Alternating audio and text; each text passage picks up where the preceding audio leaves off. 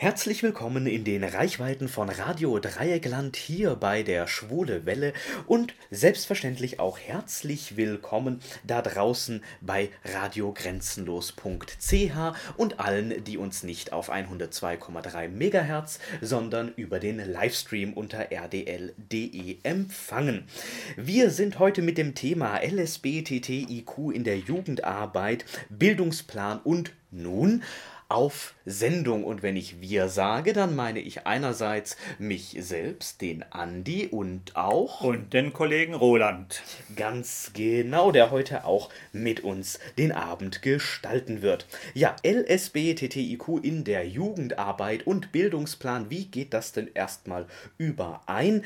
Bildungsplan hat ja mit der Jugendarbeit erstmal nicht so viel zu tun, sondern in erster Linie mit Schulen. Aber in beiden Fällen geht es ja darum, wie wir unsere heutige Jugend, die nachkommenden Generationen mit dem Thema in Berührung bringen wollen oder vielleicht auch nicht. Und dieses vielleicht auch nicht haben wir vor einigen Jahren ganz gut in den Medien verfolgen können mit der sogenannten Kontroverse um den Bildungsplan 2015 in Baden-Württemberg, der aufgemerkt sogar einen eigenen Wikipedia-Artikel besitzt in der Zwischenzeit. Und wir erinnern uns vielleicht zum Einstieg noch einmal ganz kurz daran zurück, um was ging es. 2013 ging es bereits los, als ein Arbeitspapier zur Reform des Bildungsplans von der grün-roten Landesregierung in Baden-Württemberg an die Öffentlichkeit getreten ist. Dort ging es in erster Linie um fünf sogenannte Leitprinzipien, die da heißen berufliche Orientierung, Bildung für nachhaltige Entwicklung, Medienbildung, Prävention und Gesundheitsförderung und Verbraucherbildung. Allerdings sollten auch laut dieser Entwurfsfassung zusätzlich über all diese Prinzipien hinaus noch Akzeptanz sexueller Vielfalt berücksichtigt werden. Und das stieß einigen Verbänden und Leuten, auch Einzelpersonen, doch etwas sauer auf, weswegen es in der Folge Petitionen gegen den Bildungsplan gab. Dann gab es wieder Gegenpetitionen zur Gegenpetition von der Befürworterseite. Es gab Demonstrationen und Gegendemonstrationen und am Ende hatte man den Eindruck, dass es in diesem Bildungsplan nur um Sexualität ginge, was ja schon von Anfang an nicht der Fall war. Dennoch kam der Bildungsplan nicht mehr im Jahr 2015, sondern im Jahr 2016 nicht mehr mit diesen Leitprinzipien, sondern mit Leitperspektiven in überarbeiteter Fassung. Und Roland hat uns gleich mal ein bisschen rausgesucht, wie sehen denn diese Leitperspektiven aus? Haben die Gegner des Bildungsplans, könnte man sagen, gewonnen? Ist sexuelle Vielfalt draußen? Ich denke, gewonnen auf gar keinen Fall. Und jetzt geht es natürlich auch darum, was eigentlich die Funktion eines Bildungsplanes ist. Und da sind wahrscheinlich diese Protestanten, diese Gegner, äh, zu weit gegangen, weil sie das noch gar nicht gewusst hat oder vielleicht noch nicht einmal erahnt haben, was der eigentlich bedeutet. Die Frage ist also, welche doppelte Funktion ein Bildungsplan im Prinzip hat, in welcher Art und Weise funktioniert dieser Plan, den man dann eigentlich schon fest gedruckt bekommt an den Schulen, wonach gearbeitet wird, Stück für Stück. Die doppelte Funktion des Bildungsplanes ist in erster Linie zunächst einmal eine Verwaltungsvorschrift. Das heißt, das Kultusministerium bestimmt, was gelehrt und gelernt wird es definiert die Abschlüsse und Übergänge. Es nominiert die Zugangsberechtigungen und Examiner von Lehrkräften beispielsweise. Gleichzeitig ist aber auch dieser Lehrplan eine Visitenkarte, könnte man mal in Anführungszeichen setzen. Er gibt nämlich Auskunft über das aktuelle Bildungsverständnis.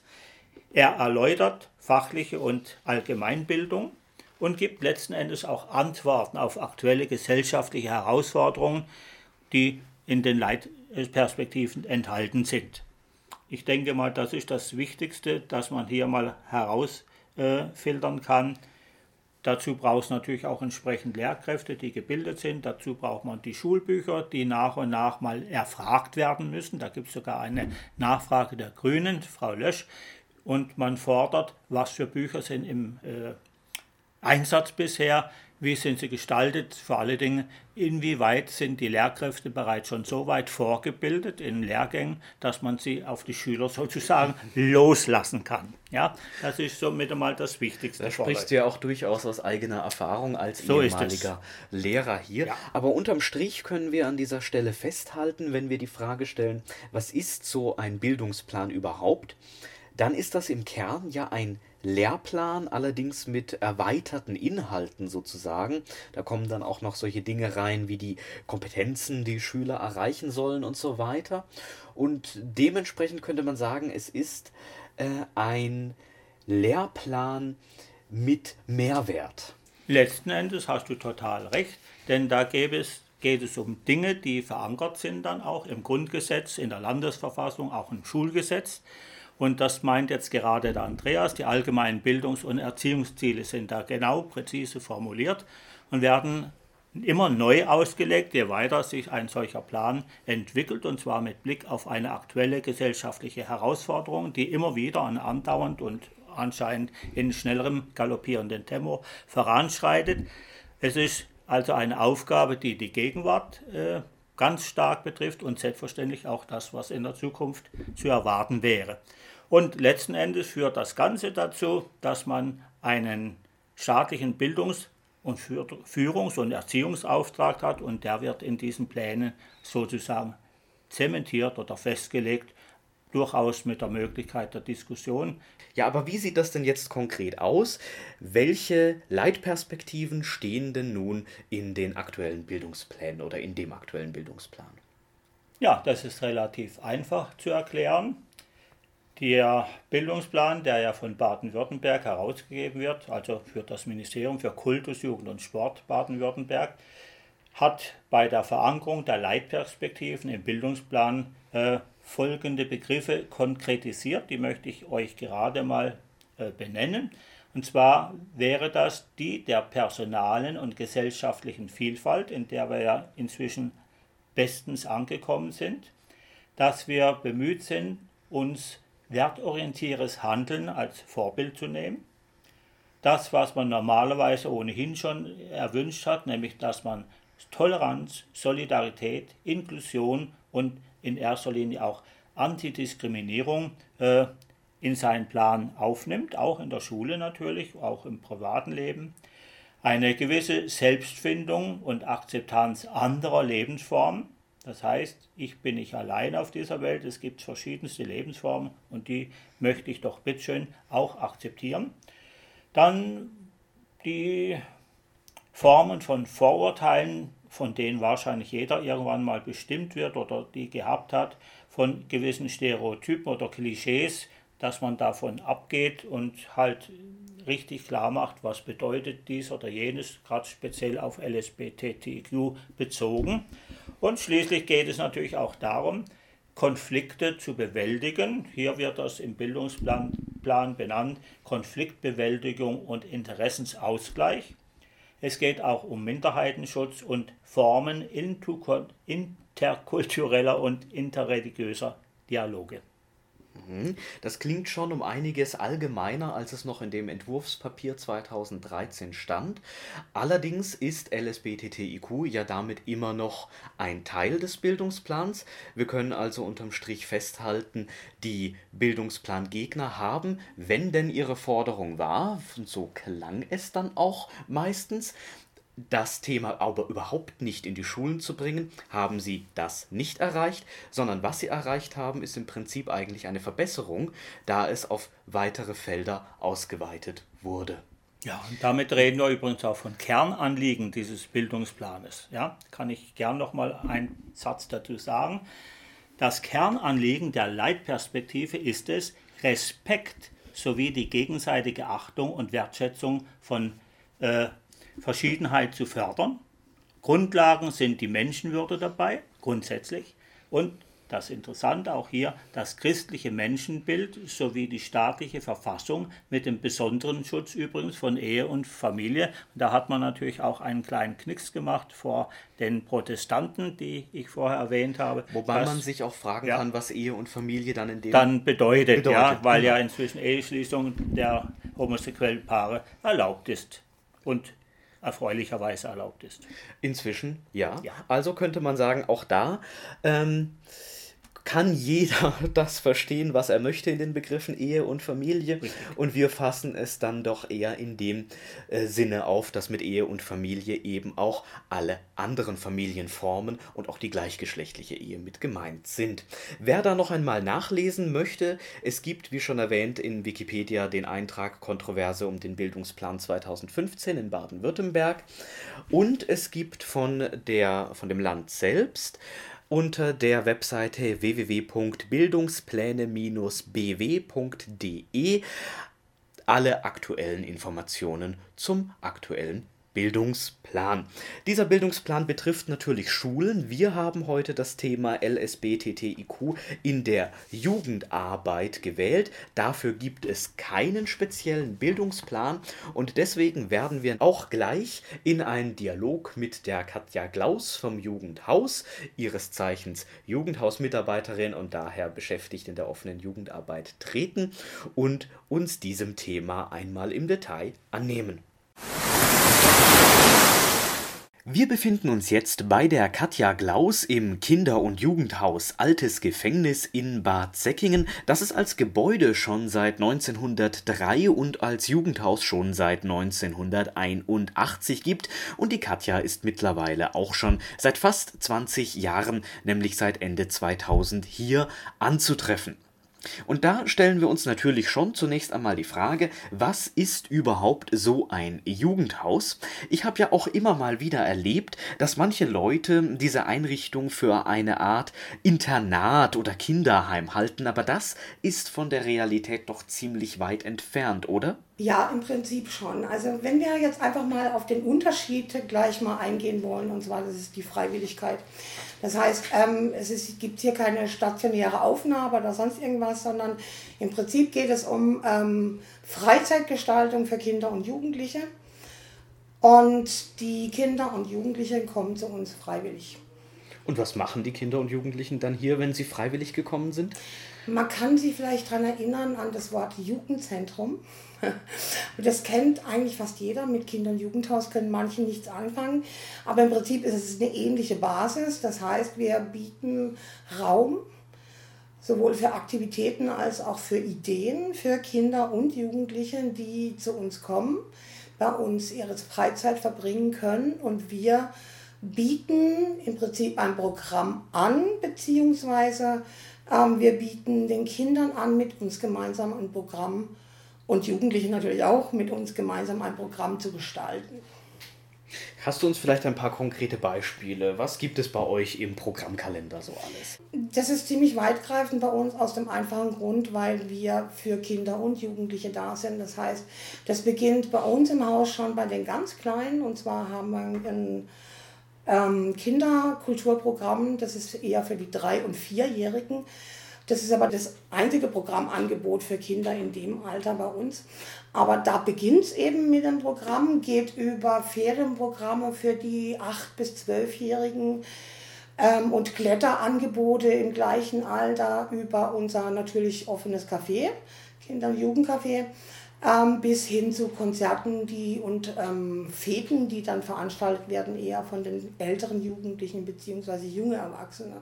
Also knapp zusammengefasst könnte man sagen, freiwillige Freizeitgestaltung für junge Leute von Kindern bis hin zu jungen Erwachsenen. Und das offensichtlich zu einem gewissen Grad auch erfolgreich, denn sonst gäbe es dieses Haus ja nicht schon seit fast 40 Jahren. Und seit fast 20 Jahren, wie schon erwähnt, bist du dabei, aber wie bist du überhaupt dazu gekommen? Was hast du für eine Ausbildung hinter dir? Was hast du für einen Werdegang bis zu diesem Zeitpunkt zurückgelegt? Ich erzähle die Geschichte eigentlich immer sehr gerne, weil sie ist, ähm, sie zieht sich eigentlich über Jahre, was man je, mein, mein Werdegang, was Sozialarbeit angeht. Und zwar wollte ich schon immer Sozialarbeiterin werden, das war schon in der Realschule so. Ähm, aber damals äh, gab es keine Stellen, ergo hatte der damalige Berufsberater meine Mutter eigentlich überredet, dass ich eher in den Hauswirtschaftsbereich gehen sollte, was meine Mutter ganz toll fand. Äh, ich nicht so, aber im Endeffekt ähm, musste ich ja zwangsweise irgendwas tun. Äh, und ich hatte aber die Möglichkeit, äh, indem ich den ähm, Beruf gelernt habe, gleichzeitig auch die Fachhochschulreife zu machen. Mhm. Ähm, was ich dann gemacht habe, also ich bin im Endeffekt hauswirtschaftliche Betriebsleiterin mit der Fachhochschulreife und da konnte ich dann endlich auch studieren gehen. Da war ich auch alt genug.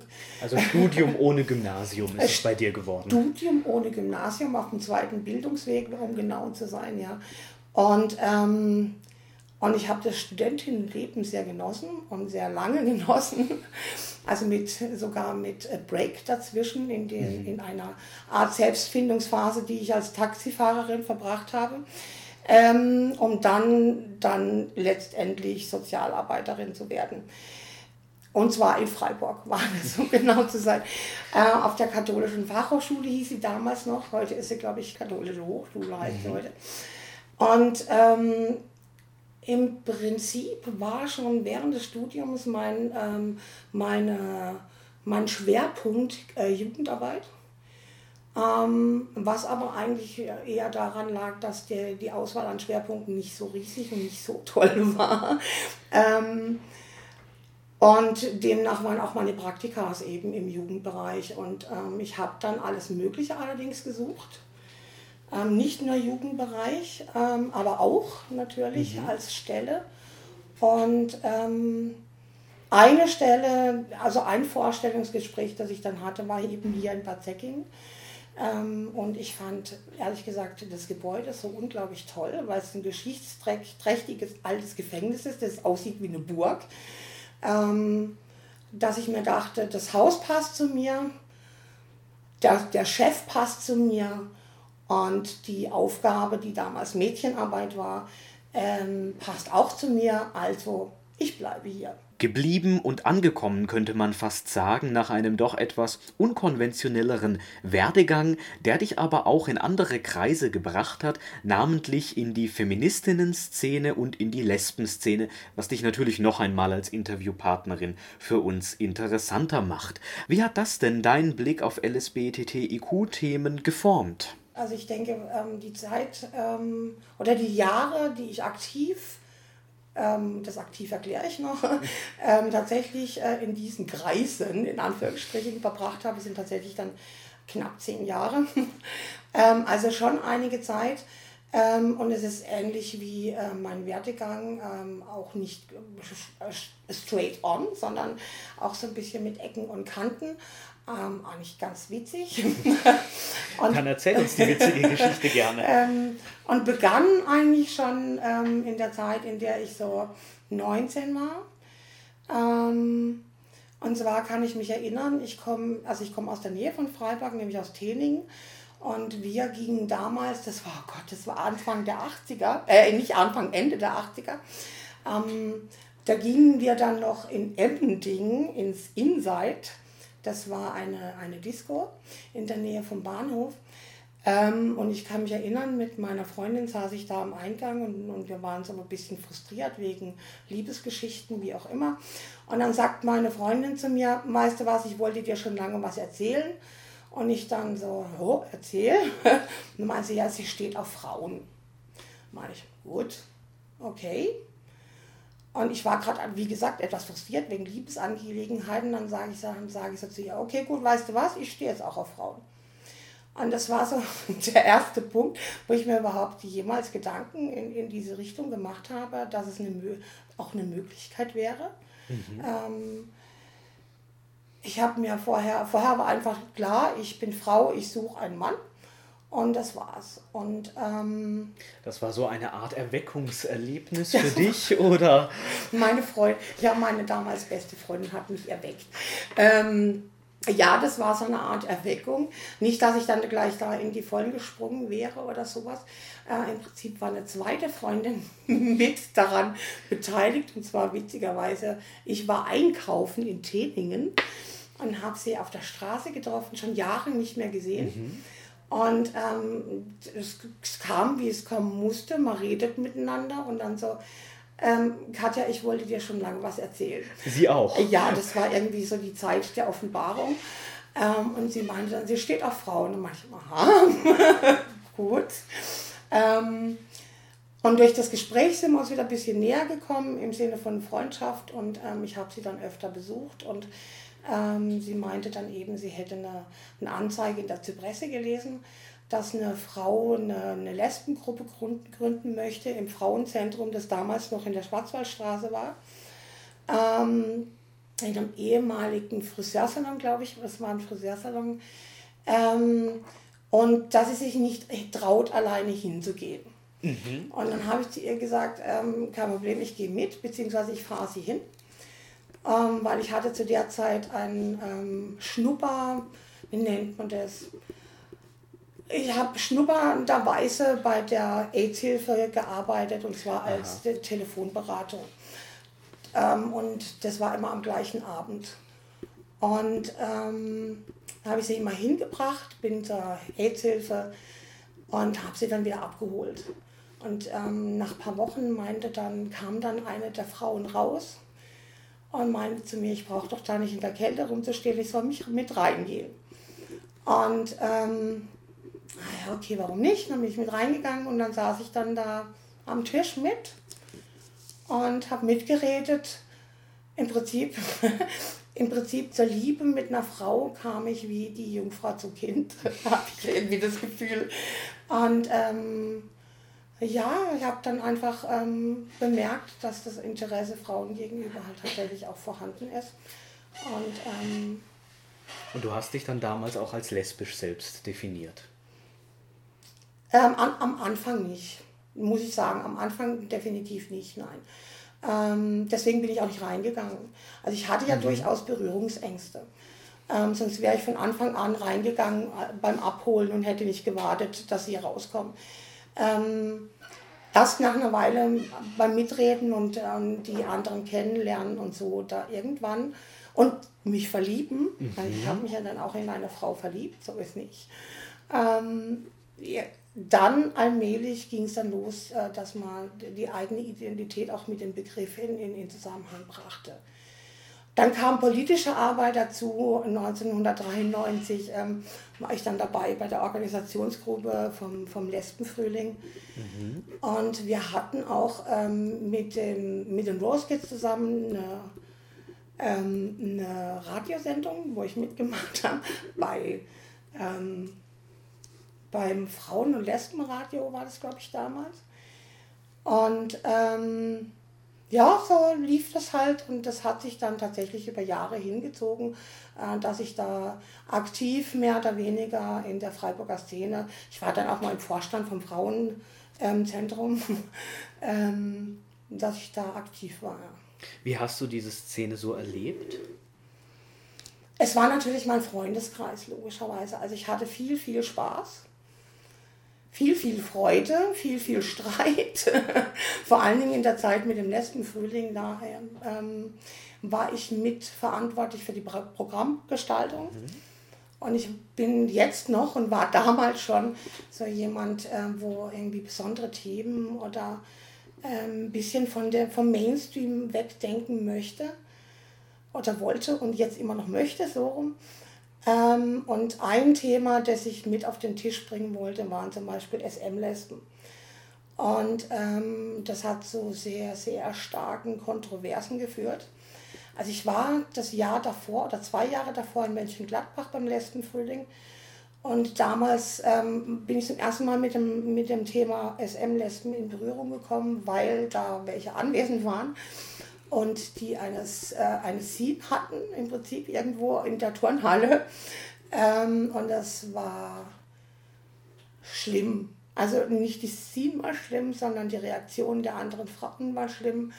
Und äh, ich dachte eben, ähm, blau, blauäugig wie ich mal war, ich dachte, dass, dass wir doch die, das Lesben, äh, Lesbentreffen eben nutzen konnten dafür, äh, in Freiburg, dass wir so ein bisschen die ähm, Akzeptanz und die, die Offenheit ein bisschen fördern können. Aber es war nicht einfach. Und ähm, ich muss gestehen, ich weiß auch gar nicht, ob ich so durchgebracht habe, wie ich es wollte. Es ist schon eine Weile, Weile her.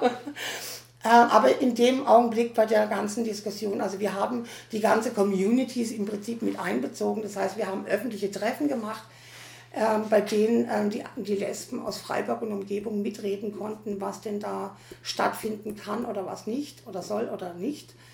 Und ähm, da habe ich dann bemerkt, wie ignorant doch manche Gruppen sein können. Also man geht davon aus, blauäugig, dass man sich in einer Art Minderheit befindet, die doch eigentlich äh, relativ offen sein müsste. Aber es ähm, nicht immer ist, richtig. wie wir gerade auch gehört haben. Und damit wollen wir auch gleich weitermachen und das Ganze mal ein bisschen auf einen Punkt bringen, nämlich mit der Frage, liebe Katja, haben die Themen Feminismus und LSBTTIQ in deiner Arbeit dann auch eine Rolle gespielt, wovon ich erst einmal ausgehe? Und wie hast du versucht, diese Themen vielleicht auch mit in deine Arbeit zu integrieren? Der Feminismus natürlich. Also das ist eigentlich zwangsweise so, weil ich, ich bin Frau, nicht nur biologisch, sondern auch ähm, sozial. Ähm, ich, ich sehe mich als Frau und ich bin gerne Frau und ähm, ich bin auch eine feministische Frau. Ähm, sprich, ähm, ich möchte doch bitte, dass alle auf gleicher Stufe stehen, egal welche ähm, geschlechtlichen Voraussetzungen das wir haben. Ähm, und das möchte ich natürlich zumindest dieses, ähm, das Gefühl oder den Willen, sich dafür einzusetzen, möchte doch bitte auch mal an Jugendliche weitergeben, insbesondere natürlich an Mädchen. Und deswegen war es auch ähm, eine, eine Wahl von mir, diese Mädchenarbeit angehen zu wollen mit der du ja ähm, angefangen mit hast. Mit der ich hier. angefangen ja. habe. Und ähm, das war natürlich eben erstens, also der erste Einfluss bei meiner Arbeit, als ich hier angefangen habe. Und ähm, ähm, der fließt natürlich auch jeden Tag mit rein, weil ähm, ich, ähm, ich leugne ja nicht, dass ich eine feministische Frau bin und das lasse ich auch durchaus, glaube ich, die Leute spüren. Ähm, was ähm, ich, ich nenne es mal Vielfalt, wenn, mhm. was den Vielfaltsbereich angeht, ähm, den habe ich von mir aus eigentlich nicht berührt. Ich habe das noch nie verleugnet. Ähm, aber es, es hat keine Rolle gespielt eine Zeit lang, weil es auch kein es bestand kein Bedarf von Jugendlichen aus oder von Kindern aus. Erst als der Bedarf auf den Tisch kam, ähm, nämlich die Anfrage, ob man nicht ähm, das Haus für eine Coming-out-Gruppe oder für einen Kaffee oder wie auch immer ähm, haben könnte. Und zwar war das damals äh, Queerbeet. Ähm, aus Waldshut, aus wenn ich Waldshut, mich recht erinnere. Genau. Ähm, die gerne eine, ein Café oder eine, eine Gruppe eben äh, unterbringen wollten. Und ich habe dann gleich Ja gesagt. Hm, und das haben wir dann ja auch gemacht. Die haben sich dann später getrennt von Queerbeat und haben die Youngsters Hochrein gegründet, nenne ich es jetzt einfach mal so. Und es lief dann auch eine Weile. Ähm, mal gut, mal nicht so gut, ähm, mit vielen Jungs und wenig Jungs und ähm, paar, immer relativ wenig Mädchen. Und ähm, irgendwann ähm, lief es dann halt nicht mehr so gut. Äh, sodass ähm, dann halt die Frage auf den Tisch kam, soll man das irgendwie abstellen, beziehungsweise soll man mal gucken, ob man sich mit Lörrach und zwar mit den Rainbow Stars ähm, zusammentut. Dann gab es dann den Versuch dazu, was dann aber im Endeffekt nach, nach zwei Jahren ähm, sich dann halt herauskristallisiert hat, dass es nicht so gut lief einfach. Dementsprechend habe ich jetzt auch keinen kein ähm, durchgehendes Gruppenangebot mehr im Haus, weil die Gruppe ist dementsprechend, also sie ist halt verstorben, nennen wir das einfach mal so. Ähm, die ganze Zeit über in, den, in dieses Gruppen- oder Kaffeeangebot in der Zeit, in der das gab, gab es auch immer irgendwelche Veranstaltungen. Die dann auch in unterschiedlichem Maße genutzt wurden. Richtig. Lass mich aber noch mal kurz ja. zurückgehen zu dem Punkt, an dem es hier kein regelmäßiges Angebot gab. Da hast du gesagt, gab es keinen Bedarf von Seiten von Kindern und Jugendlichen. Nun ist aber Vielfalt doch ein Thema, für das man meinen könnte, dass es immer Bedarf gibt. Es gibt immer einen Bedarf, klar. Da hast du vollkommen recht. Man muss es jetzt so betrachten. Also ich kann die, die Jugendarbeit in, in zweierlei Richtungen ähm, machen. Ähm, zum einen kann ich äh, darauf reagieren, was Jugendliche mir äh, an Bedarf ähm, signalisieren bzw. tatsächlich verbalisieren. Ähm, und ich kann Thematiken mit in die Arbeit reinbringen, die ich persönlich als äh, wichtig empfinde, beziehungsweise wo ich meine, die zu spüren meine, dass die wichtig sein könnten. Ähm, und es war ja, wann habe ich angefangen? Das waren ähm, zwei, ja, zwischen 2000 und 2010. Von, von der Zeit so reden wir jetzt nur in etwa. Ähm, da war der Feminismus im Prinzip oder die Mädchenarbeit und Jungenarbeit war da noch ganz frisch äh, in, den, in den Köpfen der Menschheit. Ähm, also nicht die Mädchen, sondern die Jungenarbeit. Ähm, und da war das wichtiger, definitiv. Einfach so die Stellung, ähm, beziehungsweise das Gender einfach. Und egal, was ich jetzt selber dachte, das war einfach ähm, das war einfach nicht auf dem, auf dem Tisch, das war einfach nicht. Trotzdem gehe ich davon aus, dass äh, das Thema Akzeptanz bereits unterschwellig eine Rolle gespielt hat in deiner Arbeit, auch wenn es keine konkreten Angebote Natürlich. dazu gab. Also ich finde, ähm, das gehört eigentlich äh, schon zum, zum Wesen von einem Sozialarbeiter, von einer Sozialarbeiterin dazu, ähm, dass man in diese Richtung äh, auch thematisch tendiert. Ähm, wenn das nicht so ist, dann ist, äh, dann ist es irgendwie Beruf verfehlt, meiner Meinung, also meiner Meinung nach. Aber das bringt uns gerade ganz gut zum nächsten Punkt.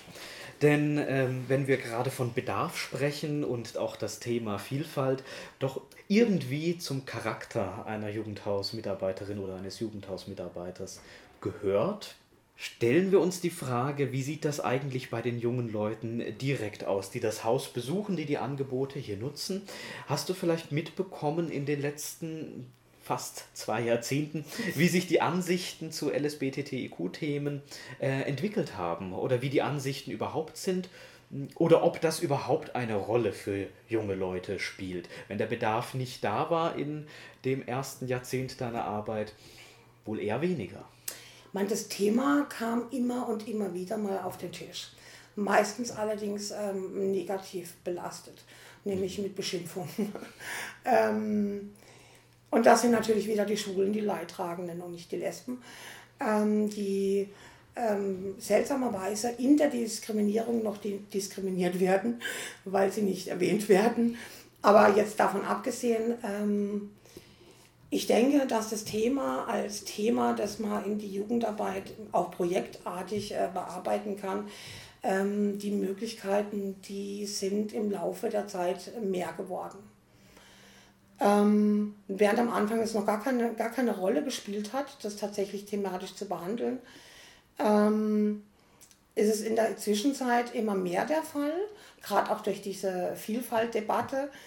Ähm, und dann kommt es natürlich darauf an, ob man, das, ob man ein Angebot selber im Haus hat oder nicht. Ich meine natürlich in der Zeit, in der wir ähm, die Youngstars und die Rainbow Stars im Haus hatten, war das natürlich ständig äh, Thema, schon allein wegen den Plakaten für die Veranstaltung. Und zum anderen hatten wir auch einen, einen schwulen ähm, Bufti. Ja, das war ich. ich das warst du. ähm, und ähm, dadurch war das Thema auch wie immer wieder auf dem Tisch. Und logischerweise hat man dann auch mehr damit zu tun, beziehungsweise ähm, macht Aktionen in die Richtung, weil, jetzt kommen wir wieder auf die Akzeptanz, beziehungsweise auf die in, ähm, nicht Ignoranz, was ist die Gegenseite mhm. von, von Ignoranz? Was ist das Gegenteil von Ignoranz? Die Beachtung. Frag mich was leichteres. Die Beachtung ist sehr gut, ja. Die Beachtung ähm, wir möchten ja als Einrichtung, und da rede ich für meinen Kollegen mit, ähm, dass äh, bestimmte Themenbereiche einfach Beachtung finden und das ist ein Themenbereich davon. Deswegen muss er auch auf den Tisch kommen. Und das heißt, wenn äh, die Frage gestellt würde, was sich in den letzten Jahren verändert hat oder in den letzten Jahrzehnten, dann wäre das in erster Linie die Sichtbarkeit des Themas und ja. dass es doch auch ähm, mehr möglich ist in diesem Bereich in der Zwischenzeit.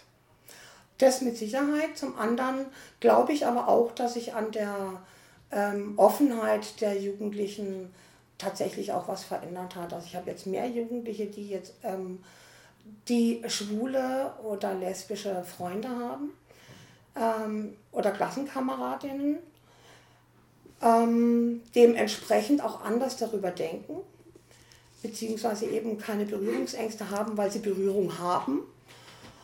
Und, ähm, und dadurch habe ich dann eben auch das Gefühl, dadurch, dass das Jugendliche sich eher outen, was tatsächlich der Fall ist, ähm, dass die Offenheit von, von, nicht von allen, aber von vielen sich halt auch ähm, mehr zeigt. Wenn die Offenheit gestiegen ist, dann kann man ja im Umkehrschluss auf die Idee kommen, dass die Homophobie abgenommen hat. Aber es gibt sie ja offensichtlich trotzdem.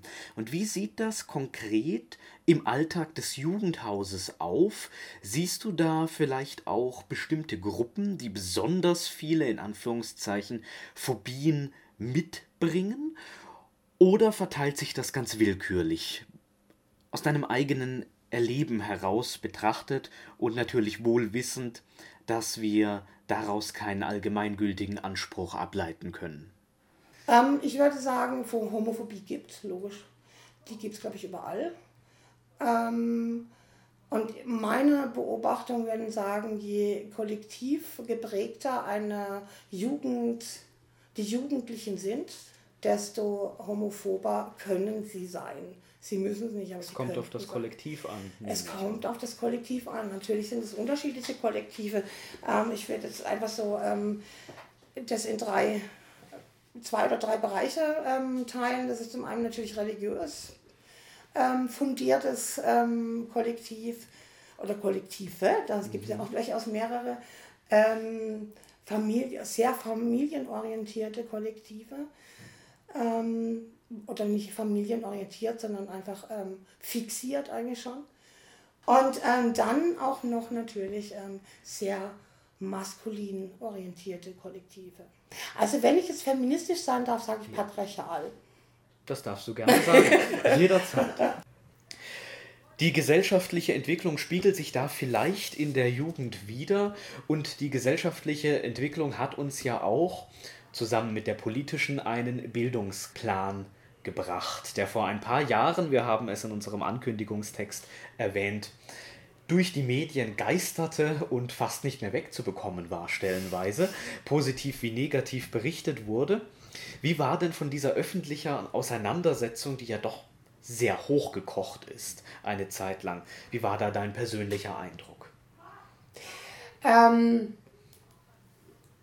es war anstrengend, weil ähm, es sind natürlich, es kamen natürlich die, immer die, die gleichen ähm, Gründe, warum der Plan geändert werden, der, der Bildungsplan geändert werden muss oder soll, auf den Tisch, wo ich, wo, die, ich, die ich persönlich nicht verstehe, wo ich dann unterm Strich frage, ja, ihr, ihr möchtet das Recht, eure Kinder zu erziehen und ähm, was ist falsch daran, Kinder offen zu erziehen?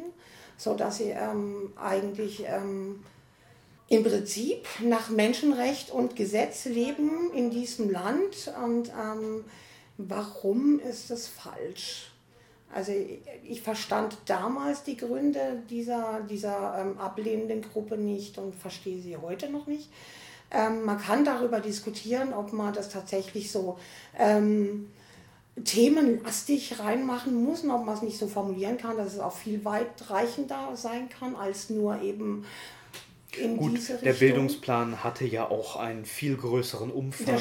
Es war ja auch nur ein kleiner Teil, der dann herausgegriffen wurde. Und ähm, zum anderen war es natürlich gut, dass es diese, diesen Aufschrei gab, weil ähm, der Bildungsplan wurde ja dann auch tatsächlich umformuliert. Ähm, und auch besser umformuliert, meiner Meinung nach. Also es war schon okay. Ähm, auch wenn ich mich über die ein oder andere Äußerung von den Demonstranten in Stuttgart, die man ja immer wieder im, im Fernseher mhm. sehen konnte oder im Radio hören konnte, ich habe mich dann durchaus über das ein oder andere ziemlich aufgeregt. Aber ähm, letztendlich war es gut, dass das passiert ist, weil eben äh, es hatte einen, einen positiven Ausgang, nämlich einen abgewandelten Bildungsplan, den ich persönlich so eigentlich ganz okay finde. Er ist gekommen, du hast recht, aber er wird vermutlich ähm, auf dich in deiner Arbeit als Jugendhausmitarbeiterin weniger direkten Einfluss gehabt haben, nehme ich mal an. Vielleicht hatte er mehr Auswirkungen indirekter Art, denn es gab ja nicht nur diesen Bildungsplan, sondern seitdem auch immer wieder Projekte, die durch das Land Baden-Württemberg initiiert oder gefördert werden und dazu gedacht sind, die Themen Toleranz, Vielfalt und Akzeptanz zu fördern. Hat sich diesbezüglich in deiner Arbeit etwas geändert? Ähm, du hast vollkommen recht, es hat natürlich auf meine direkte, also direkt keinen Einfluss auf meine Arbeit, weil ich habe hab ja mit Schule eigentlich oder mit Bildungsplänen eigentlich nichts am Hut. Womit ich was am Hut habe, sind die Schülerinnen und Schüler selber. Und ähm, wenn ich mich dann halt auch mit Schülerinnen und Schülern unterhalte und frage, wie sieht es denn aus bei euch in der Schule, ähm, welche Themen behandelt ihr denn, natürlich komme ich dann von mir aus auf die Frage, wie sieht es denn im, im, im ähm, ähm Sexualkundeunterricht aus, beziehungsweise wie sieht es denn in der Ethik aus? Wie, wie, wie behandelt ihr das Thema Vielfalt? Ähm, und ich bekomme die, die Antwort, dass das Thema eigentlich gar nicht behandelt wird. Dann bin ich etwas irritiert, weil jetzt zwei Jahre danach, nachdem dieser Bildungsplan in, ähm, in Kraft getreten ist ähm, und nach zwei Jahren, ähm, dass die Kids ähm, keine Ahnung vom Thema haben oder das Thema nicht in der Schule behandelt habe, finde ich halt irritierend. Durch, durch solche Gespräche komme ich dann halt natürlich auf Ideen. Und zwar, ähm, da ich selber natürlich immer noch wichtig finde, das Thema zum Thema zu machen, solange es Thema sein muss, ähm, komme ich dann natürlich auf die Idee, dass ähm, also die hatte ich jetzt auch schon länger eben, ähm, ich sage es mal, die, die, Idee heißt Pinky. Jetzt fragt sich jeder, ja, was, was, ist, ist Pinky? Pinky? Pinky ist ein pinkfarbener Rollkoffer, ähm, der gefüllt werden soll mit Infomaterial. Und zwar ähm, zum Thema Vielfalt. Ähm, jetzt erstmal im weitesten Sinne, weil wir, wir befinden uns noch in der Vorplanungsphase. Ähm, aber im Prinzip ähm, kann man sich den ausleihen und er hat, hat fertige Konzepte drin, die man bausteinartig zusammensetzen kann, also passend machen kann für die eigene Gruppe. Sei es eine Klasse oder sei es eine Jugendgruppe, sei es ein Verein, was auch immer. Das heißt, die Idee ist, dass ich als Gruppenleiter irgendwelcher Art, zum Beispiel auch aus dem Sportverein oder auch als Lehrer vielleicht, hierher kommen kann, wenn ich das Thema in meiner Gruppe oder Klasse behandeln möchte, diesen Koffer nehme, mir einmal alles durchlese und dann selbst kompetent genug bin, um die entsprechenden Inhalte zu vermitteln. Sehe ich das richtig? Kom ähm, ähm, kompetent genug für die Methoden, die wir dann anbieten. Weil ich bin natürlich keine Professorin danach, sondern, ähm, aber ich, äh, sondern ich habe eine, eine, eine solide Basis, mit der ich das Thema mit meinen Schülern behandeln kann ähm, zumindest mal eine, eine, eine, Basis schaffen kann, in der ich drüber reden kann. Ähm, wir wollen keine Doktorarbeiten schreiben. Von dem her ist es auch nicht, es, ähm, auch nicht erforderlich, dass ich dann hier als, als, als Fachfrau oder als Fachmann dann mit meinem Pinky als also oder aus meinem Pinky heraus dann zum Fach oder Fachmann oder Fachfrau werde. Schönerweise hat das, Jahr, äh, hat das äh, Land Baden-Württemberg natürlich in diesem Jahr hm, ein Förderprogramm für Akzeptanz und gleiche Rechte. Ähm, und Pinky ähm, wurde von, von mir und anderen, anderen und mir, sagt man ja eigentlich, ähm, sozusagen als Projekt ähm, vorgeschlagen äh, bei diesem bei diesem Förderprogramm und wir hoffen jetzt einfach, dass wir ein bisschen Geld dafür bekommen, dass wir diesen Koffer, diesen Rollkoffer dann auch auf den Weg rollen können. Das klingt sehr gut und darüber werden wir sehr gerne noch einmal berichten, wenn der Projektantrag denn bewilligt wird mhm. und der Pinky in dieser Form kommt. Das könnte noch einmal sehr spannend werden. Natürlich kann man sich noch mal die Frage stellen, braucht es denn überhaupt so eine Initiative aus der offenen Jugendarbeit letztendlich heraus, die dann auch unter Umständen an Schulen geht, trotz Lehrplan, trotz Bildungsplan. Aber du hast es schon angesprochen, manchmal hört man von den Schülerinnen und Schülern dann doch, das wurde nicht behandelt. Wir haben auch zwei befragt und die haben Folgendes gesagt. Das ist absolut richtig, Andreas. Zwei Mädels aus dem Jugendhaus waren das, um genau zu sein. Die eine 19 Jahre alt, die andere 17. Beide sind allerdings noch nicht in den Genuss des Bildungsplanes gekommen, was wohl in erster Linie daran liegen mag, dass dieser Plan schrittweise in Kraft tritt. So begann die Gültigkeit im Schuljahr 2016-17 für erste, zweite, fünfte und sechste Klassen und erstreckt sich seitdem jedes Jahr um eine Klassenstufe weiter. Also wurden im Schuljahr 2017-18 die dritten und siebten Klassen dazugenommen und so weiter. Bis wir bei der letzten Klassestufe, der 13. angekommen sind, das wird aber erst im Schuljahr 2023-24 der Fall sein. Aber was haben die beiden Mädels in der Schule ohne Bildungsplan über LSBTTIQ erfahren? Die Antwort lautet gar nichts. Sie kennen zwar die englische Abkürzung LGBT, haben von der deutschen aber noch nie etwas gehört und alles, was sie über das Thema wissen, stammt aus den Medien und ihrem eigenen Umfeld. Wie Katja das auch bereits gesagt hat, heute ist die Hemmschwelle für junge Leute geringer, sich zu outen und deswegen gibt es einfach auch mehr Jugendliche, die LSBTTQ-Personen in ihrem Umfeld kennen. Interessant ist auch, dass unsere 17-Jährige das Thema im Ethikunterricht erwartet hat, nicht etwa im Biologieunterricht oder als Teil der Sexualkunde. Und da oder in den Gemeinschaftskundeunterricht gehört das Thema unserer Meinung nach auch eher mit rein, da es ja in erster Linie um Lebensweisen und deren Toleranz und Akzeptanz in der Gesellschaft geht. Und nicht etwa um praktische sexuelle Fragen, so wie es manche der Bildungsplangegner vor Jahren bereits missverstanden haben mögen. Vom Begriff Frühsexualisierung halten die beiden eher wenig, denn im Alltag und in den Medien werde man ohnehin dauernd mit sexuellen Themen konfrontiert. Außerdem gäbe es ja einen Unterschied zwischen Liebe und Sexualität. Und in wen man sich verliebt, sucht man sich ja nicht aus. Daher sollte das Thema auch in der Schule behandelt werden. Liebe kam übrigens auch im Ethikunterricht vor, aber eben nur die heterosexuelle. Hoffen wir, dass sich das mit Inkrafttreten des Bildungsplanes für die höheren Klassenstufen dann auch ändert. Auf Toleranz und Akzeptanz angesprochen, hat unsere 19-Jährige schließlich geantwortet, Toleranz ist kein Wort, was man auf Menschen anwenden kann. Tolerieren kann man das Wetter oder Gurk auf einem Brötchen, aber keine Menschen. Menschen muss man akzeptieren und respektieren.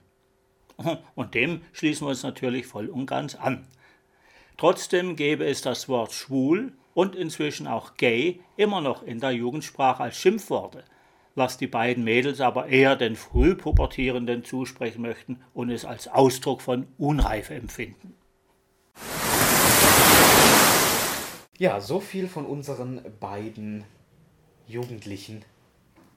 Was hörst du daraus? Ich höre daraus ganz schlicht und einfach, dass, ähm, dass wir einfach das Thema einfach immer noch nicht ad acta legen können. Ähm, ich sage schon seit Jahren, wir, wir werden das Thema so lange zum Thema machen, solange es Thema sein muss. Und ähm, das liegt nicht an mir. Und es liegt nicht an dir und es liegt, nicht, es liegt einfach an der gesamtgesellschaftlichen Situation, dass das Thema, und ich rede jetzt nicht nur von ähm, LSBTTIQ, sondern auch von dem ganzen Thema Vielfalt ähm, und äh, das Thema Akzeptanz und Offenheit. Ähm, ich finde, dass man ein bisschen von dem Thema LSB, TTIQ weggehen soll, eben zu diesem Akzeptanz und Offenheit und ähm, dass wir unsere Kinder einfach zum, als, als Menschen erziehen, gerade in der Schule erziehen sollten. Ähm, Menschen, die wissen, was Menschenrechte und Grundrechte sind. Und äh, dass sie einfach die Freiheit haben, sich zu entscheiden, was für ein Leben das sie leben wollen und auch die Gleichheit haben, dass sie ihre Rechte durchsetzen können. Und dass sie auch die Möglichkeiten dazu bekommen. Richtig, und ich finde das einfach wichtig. Und wenn wir das an dem Thema LSBTIQ eben aufhängen können, dann müssen wir das einfach tun, weil das einfach ein wichtiges Thema, wichtigen Themenbereich ist und ja, es geht nicht ohne. Aber am liebsten als Teil des gesamten Ja, Vielfaltskomplexes. dem- Und vielleicht, ich weiß nicht, wie du dazu stehst, deswegen frage ich gerne nochmal, ist diese Aufteilung in LSB, TTIQ, Schublade, Schublade, Schublade, Schublade, ähm, gar nicht mal so förderlich, oder wie siehst du das? Nein, ich sehe es als nicht förderlich. Das ist eindeutig äh, wahr. Das ist eigentlich richtig. Ähm, ich sehe uns alle im Fluss. Und ähm, ich, ich finde es hinderlich, ähm, jemanden in eine Schub Schublade stecken zu müssen, wo er oder sie dann das Gefühl hat, ich in dieser Schublade muss ich verbleiben. Das ist einfach nicht so. Ähm, wir, ich, das ist ein Teil, warum ich gerne Pinky auch hätte, ähm, um den Jugendlichen und Kindern einfach zu zeigen, wir müssen, uns nicht, wir müssen uns nicht zwangsweise auf irgendwas festlegen, sondern wir befinden uns im Fluss und was ich heute bin, muss, muss in zehn Jahren nicht mehr so sein. Ähm, ähnlich wie bei mir einfach. Ähm, während ich noch Anfang der 90er ähm, voll ähm, als Lesbe auf die Barrikaden gegangen bin, bin ich das in der Zwischenzeit eigentlich nicht mehr. Ähm, ich würde mich auch nicht mehr als Lesbe definieren, absolut nicht. Ähm, in der Zwischenzeit mit fast 50 Jahren, muss ich jetzt gestehen, bin ich einfach durch die Lebenserfahrung durch, durch was ich alles äh, gelesen, gehört und gesehen habe, ähm, einfach zu der Überzeugung gekommen, dass wir ähm, uns nicht nur im Fluss befinden, sondern dass wir alle gleich ähm, ähm, anfangen in der Mitte, nämlich wir sind eigentlich von Natur aus eher die bisexuelle Rasse, die bisexuelle ähm, Wesen, ähm, die dann fließen können, nach links oder nach rechts, nach oben oder nach unten. Das, ähm, das entscheidet das Leben in dem Augenblick, die Situation. Damit folgst du einer Idee, die sehr modern klingt, aber wenn wir uns die Kinsey-Reporte aus den 40ern anschauen, da ja schon so vertreten wurden. Richtig, die ist nicht neu, nein, die ist auch schon älter. Ähm, aber das ist auch egal. Ich meine, ob die jetzt neu oder alt ist, ich finde, das ist meiner Meinung nach die logischste Folgerung. Wir haben jetzt einen sehr großen, eine sehr große Bandbreite abgedeckt. Katja, ich bedanke mich auf jeden Fall jetzt schon für dieses Gespräch. Gibt es Gerne. abschließend noch etwas, was du unseren Hörerinnen und Hörern mit auf den Weg geben möchtest? Oder vielleicht auch etwas, was du dir für die Zukunft wünschst und sei es nur der nächste Musiktitel? Musiktitel kommt noch. Ähm, die, meine eigene Definition hatte ich schon erwähnt, ähm, was ich als Erwähnung, was ich noch unbedingt erwähnen wollte. Ähm, was ich sagen möchte ist, äh, auch wenn es bei uns kein, kein akti keine aktive Gruppe mehr gibt oder im Augenblick ähm, relativ selten auch eine Veranstaltung, stehen wir natürlich immer noch als Anlaufstelle für Jugendliche, Kinder, Erwachsene, ähm, Vereine, äh, Lehrer und so weiter zur Verfügung. Das wird sich dann wahrscheinlich auch wieder in das Bewusstsein der Menschheit einbringen, wenn Pinky dann mal irgendwann äh, durch die Gegend rollt, hoffe ich. Ähm, zum, ganz zum Abschluss möchte ich einfach sagen, ähm, ich werde einfach weiterhin am Ball bleiben, nicht, nicht nur durch Pinky, sondern auch einfach aus eigener Überzeugung, weil ich äh, denke, dass gerade in der Kinder- und Jugendarbeit ähm, eine Basis von Akzeptanz von uns aus als Pädagogen, aber auch von den Jugendlichen aus als Bürgerinnen und Bürger dieses, dieses Landes im Prinzip einfach vonnöten sein wird und vonnöten ist. Deswegen wird es einfach weitergehen müssen. Wir wünschen dir dabei wirklich, wirklich gutes Gelingen von ganzem Herzen und hoffen auf eine noch offenere Gesellschaft in der Zukunft. Da bin ich dabei. Was nehmen wir aus dieser Sendung mit? Naja, einerseits wissen wir jetzt, dass offene Jugendarbeit, Jugendhäuser und Jugendzentren thematisch nahe beieinander liegen, denn es handelt sich bei allen um freiwillige Freizeitgestaltung für junge Leute und damit sind diese Angebote in gewisser Weise komplementär zur Schule. Themen wie Respekt oder Toleranz und Akzeptanz auch von Minderheiten spielen immer grundsätzlich eine Rolle, auch wenn es keine direkten Angebote dazu gibt. Im Jugendhaus in Bad Säckingen gab es einmal ein direktes Angebot, jetzt nicht mehr, aber in Zukunft hoffentlich wieder in anderer Form, nämlich unter dem Namen Pinky. Schauen wir einmal, wie sich dieses Projekt entwickelt. Wir sehen also, es gibt nicht nur Initiativen sozusagen von oben, wie den Bildungsplan, der als erweiterter Lehrplan nur die Schulen betrifft, sondern auch von unten, nämlich von Leuten, die an das Jugendhaus herangetreten sind oder direkt von Mitarbeitern, eben zum Beispiel in der offenen Jugendarbeit und nicht zuletzt dürfen wir die jungen Leute weder vergessen noch unterschätzen, denn obwohl unsere 19-Jährige das Thema LSBTTIQ nie in der Schule und auch nicht direkt im Jugendhaus vermittelt bekommen hat, steht sie LSBTTIQ-Personen nicht tolerant, sondern akzeptierend gegenüber. Und mehr als das können wir auch mit Bildung und Angeboten weder erwarten noch erreichen und damit verabschieden sich jetzt der Roland und der Andi von der ersten gemeinsam gestalteten Schwule Welle Sendung, auf die hoffentlich noch viele weitere Folgen werden. Wir freuen uns darauf, ihr freut euch darauf, wir freuen uns alle, uns wieder zu hören. Bis zum nächsten Mal. Schönen Abend noch, viel Spaß.